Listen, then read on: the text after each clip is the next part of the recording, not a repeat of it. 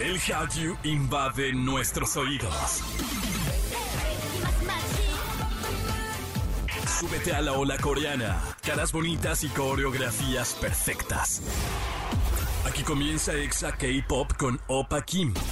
En Exa FM 104.9. Annyeonghaseyo, Chanun Kip, bienvenidos a otro programa, a otro episodio de esto que se llama Exa K-Pop, lleno de energía, de buena vibra y un playlist chulísimo, precioso, brutal. Así que no se vayan a despegar porque a partir de este momento tenemos una hora continua de K-Pop. Eh, los invito a que nos sigan en redes, en todas partes como arroba XFM y a mí me encuentran como arroba Opa Pop, que próximamente les tengo sorpresas. Pero por ahora vamos a escuchar lo que tenemos para el programa del día de hoy. Twice cancela uno de sus conciertos de su nuevo tour.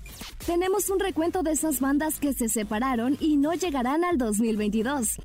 Y Sansi hoy nos tiene la segunda parte de los mejores K-dramas del 2021. Y vamos a comenzar con música de Tribe, quienes lanzaron el tema de Baba Song, el, el cual es el soundtrack de la serie Baby Berbers. Está bien bonito, vean el video si pueden, está súper, súper lindo. Yo no sé por qué hay personas que tiraron hate de que, ah, ya no se ven súper sexy, se ven súper cute. ¿Cuál es el problema? Pues es una, el soundtrack para un, un eh, contenido infantil, pero bueno, hay odiosos en todas partes. Por ahora vamos a escuchar las Tribe y en todas partes. Ponte Exa.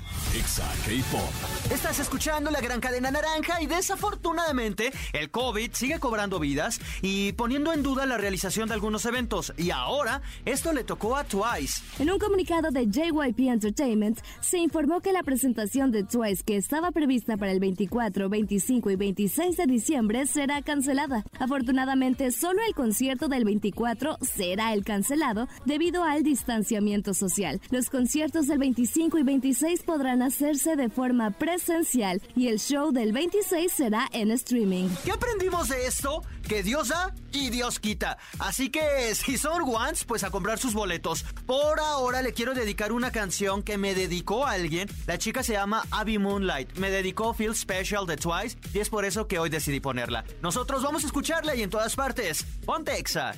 Exa K-Pop. Yo soy Opa Kim y te acompaño en Exa K-Pop y en estos últimos episodios del programa te he platicado las canciones más populares, los idols más buscados y los mejores álbumes del año. Pero ahora te tenemos un listado de bandas que no verán la luz en 2022. En abril de este año se informó que la banda IC1 se desintegraría por completo. La agencia y algunos de las chicas decidieron no renovar el contrato, poniendo punto final a una prometedora agrupación. Hotshot fue otra de las agrupaciones que concluyeron sus carreras artísticas. Tras siete años de estar unidos, lanzaron un par de canciones de despedida y en marzo de este año dijeron adiós. Una de las sorpresas de todos los K-Lovers fue la separación de G-Friend. Esta banda tenía una apuesta enorme porque Source Music, su agencia, había firmado con Big Hit, pero las cosas no resultaron como esperábamos y terminaron separándose. ¿Se acuerda de Seven O'Clock? Bueno, estos chicos debutaron en 2017 con una gran expectativa, pero su recurrente cambio de integrantes logró que la luz se apagara, un sueño que culminó en marzo de este año. Finalmente tenemos a God7 quienes a inicios del 2021 hicieron su comeback, pero para sorpresa de todos decidieron terminar su contrato con JYP. Los fans entristecieron y aunque dijeron que solo iba a ser una pausa, la verdad es que aquí lo dudamos. Y sinceramente, aunque todas las chicas que son fanáticas de God7 no lo quieran admitir y está bien, cada quien sus vidas, yo la verdad es que lo veo un poco poco probable. no imposible, pero es poco probable porque hasta ahora todos han trabajado en sus carreras como solista. Pero ya veremos y el, tiempo lo decidirá. Por ahora vamos a escuchar a God7 y en todas partes. Ponte Exa. Exa K-Pop. Estamos de regreso en Exa FM. Yo soy Opa Kim y te platico, te traigo a tus oídos lo más destacado del Hallyu. Síguenos en redes sociales como arroba XFM y arroba Opa Kim Pop. Y sin más, vámonos directamente con esto. Animexa con Sansilu. Y como se los prometimos, tenemos la segunda parte con esos eh, los mejores K-dramas que tienes que ver antes de que termine el año. Y para esto le damos la bienvenida. Es un honor para mí recibir a mi Sansi, a mi waifu. ¿Cómo estás? Oli, muy bien. Normalmente dicen que las segundas partes son malas, pero aquí Sí. las segundas partes de estos dramas son los mejores. Dejamos los mejores para el último. La semana pasada, bueno, en el último programa, hablamos de eh, Vichencho, hablamos de Beyond Evil y hablamos de... de ¿Cuál fue? True Beauty. True, True Beauty, sí es cierto, True Beauty. Eh, y ahora vámonos con otro, otro top 3. Vamos con... Eh, ¿con, cuál, ¿Con cuál te parece que iniciamos, waifu? Algo ligerito. Ok. I married an anti-fan. I Married an Anti-Fan. Esta fíjate que, que la he escuchado bastante, pero no la he visto. ¿De qué va? A mí me encanta, me encanta. Justamente como dice el nombre, me casé con un antifan. Déjame decirte que primero viene de una novela que se hizo cómic y después se hizo película china y después se hizo K-drama. Entonces ya tiene bastantes versiones, lo cual dice que es una buena serie, es, una trama muy interesante en donde tenemos una eh, estrella de K-pop bastante, bastante reconocida y tenemos una reportera que por azares del destino parece, parece que es el, un antifan de este idol.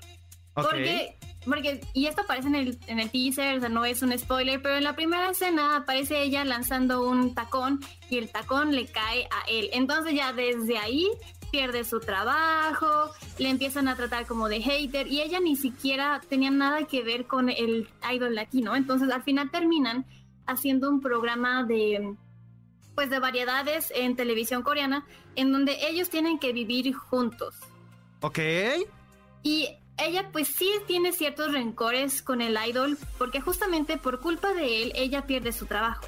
Entonces, obviamente no se siente cómoda estando con alguien que pues la llevó como a la decadencia de su vida, pero pues como todo drama, sabemos que hay un poco de romance, hay un poco de comedia, entonces sabemos que van a terminar juntos y la verdad lo hace tan bonito, porque al final sí son dos personas muy diferentes, tenemos un idol y eh, tenemos como que la reportera, la, la que no le está yendo bien en la vida, pero al final conoce un poco más de la vida del idol que tampoco le está yendo bastante bien, entonces pues creo que hace, hace una buena historia, justamente porque cualquier idol o cualquier persona que está en una pantalla tiene una vida atrás. Ay, de mí no vas a estar hablando, Sansi, de mí no vas a estar hablando. Lo voy a ver, lo voy a ver. Mira, lo reseñaste tan bonito que me dieron ganas.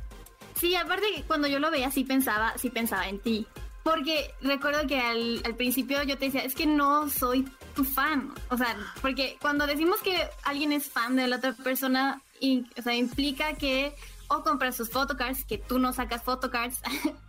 Pero, o sea, implica que ya tienes como más, o sea, más cosas o consumes más a la persona o al artista.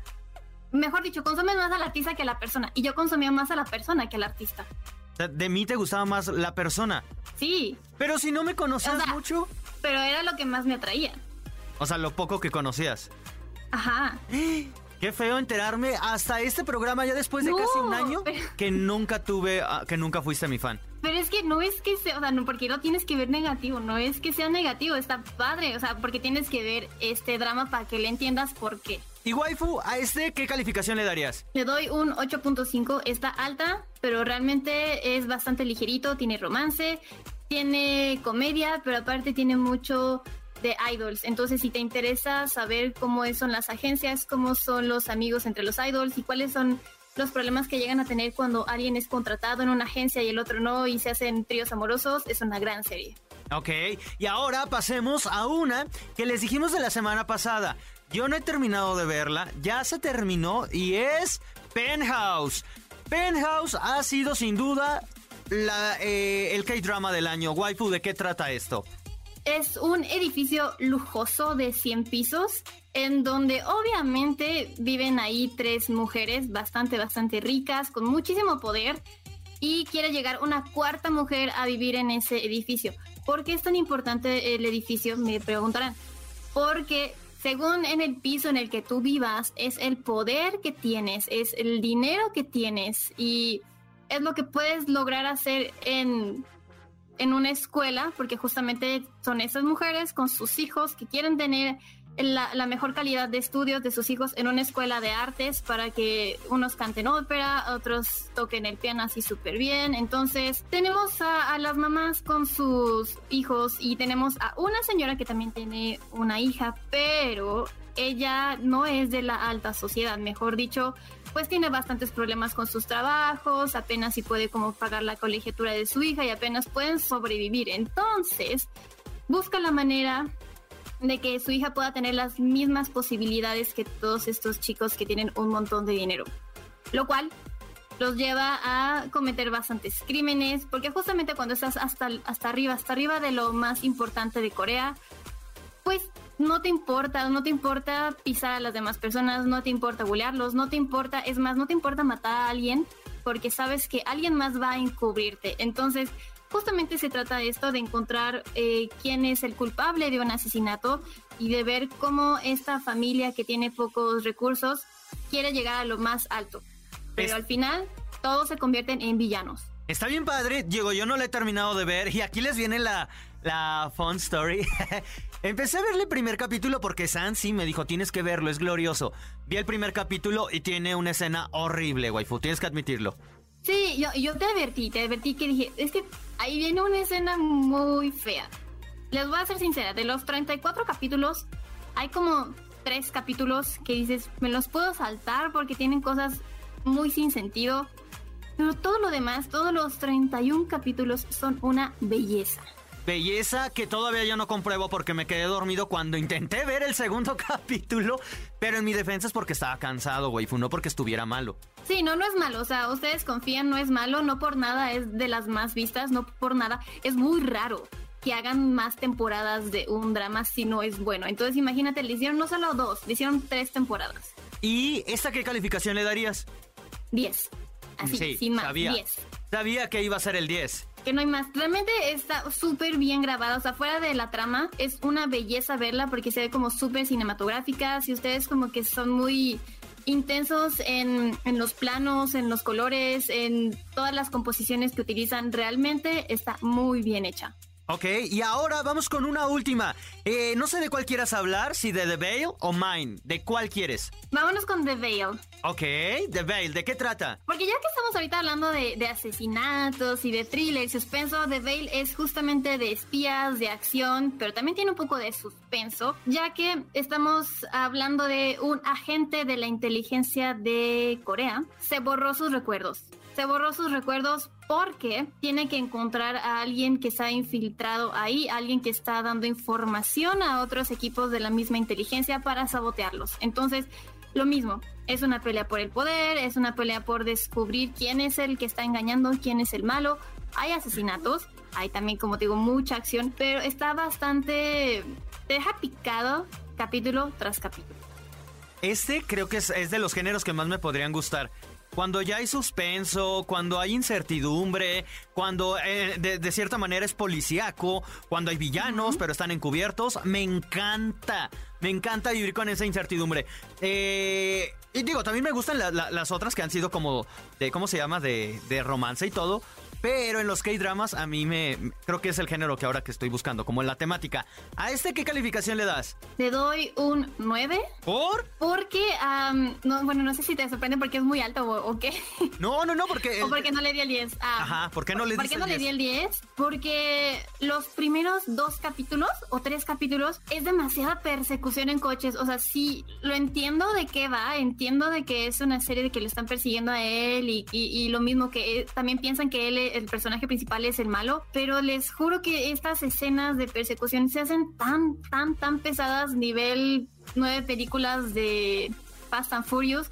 O sea, de que hay choques, pero es constante. Entonces es como más, al menos en esos tres capítulos son como más minutos de persecución y mucho sonido y mucho movimiento de cámara, lo cual está súper bien, pero menos intriga. Mire, le recomendamos Penthouse, True Beauty, Mine, que es como una mención honorífica, eh, Vincenzo, The Veil, I Married an Antifan y Beyond Evil, ¿no? Sí. Esas son las series que debe, bueno, los K-dramas que deben de ver eh, antes de que termine el 2021. Mi waifu todas las reseñó, nos platicó de ellas y creo que la más baja tuvo 8.5. Entonces, ustedes ya deciden cuál género es el que les gusta más, si el, el del romance, el de intriga, asesinatos o el policíaco. Waifu, muchísimas gracias por habernos acompañado. Recuérdanos tus redes. Arroba Sancilu en Facebook, Instagram y Twitter. Y normalmente en Instagram ahí me la paso publicando cuáles estoy viendo y cuáles son mis mini reseñas de los capítulos que estoy viendo. Super top. La verdad es que si quieren saber de alguien que sepa de K-dramas, es ella. Ella es la indicada porque es tan pro que ya brincó de los K-dramas a los Chinese dramas. Sí, ya, pronto, pronto les hablaré de eso. Y de los de los tailandeses también. También, ya, ya le estoy dando todo tipo de dramas japoneses, chinos, tailandeses, todo. Ay, Dios santo, por... ay no, waifu. Un día, mira, te estás convirtiendo en la diosa otaku. Ojalá me pagaran por ver tantas cosas, Dios. Sí, sí. el, el trabajo soñado. Por dos, por dos totalmente. Por ahora, vamos con música y en todas partes, Pontexa. Exa K-Pop. Desafortunadamente hemos llegado a la parte final de este programa. Siempre se nos va súper rápido. Yo apenas me voy como preparando, aclimatando y de pronto ya es como, chale, ya se acabó. Pues, pues ni modo, ni modo. Yo los invito a que si se han perdido alguno de estos episodios, no hay problema. Búsquenos en su plataforma favorita, eh, en podcast, porque ahí lo van a encontrar. Exa, espacio, K-Pop, y ahí lo me van a encontrar. Ahí está mi foto donde me veo, pero de un preciosísimo. No es por nada, la verdad es que me veo bastante bien. Eh, ahí aparezco y están todos los episodios. Agradecer también a toda la gente que hace posible esto en Mérida, en Ecuador, en Guadalajara, en Piedras Negras, en Comitán, en Celaya, aquí en la Ciudad de México y el Estado de México. Gracias a todos ustedes. Por ahora, yo ya me voy. Cuídense mucho, tomen agüita, sean felices y los espero en el próximo programa. Añón.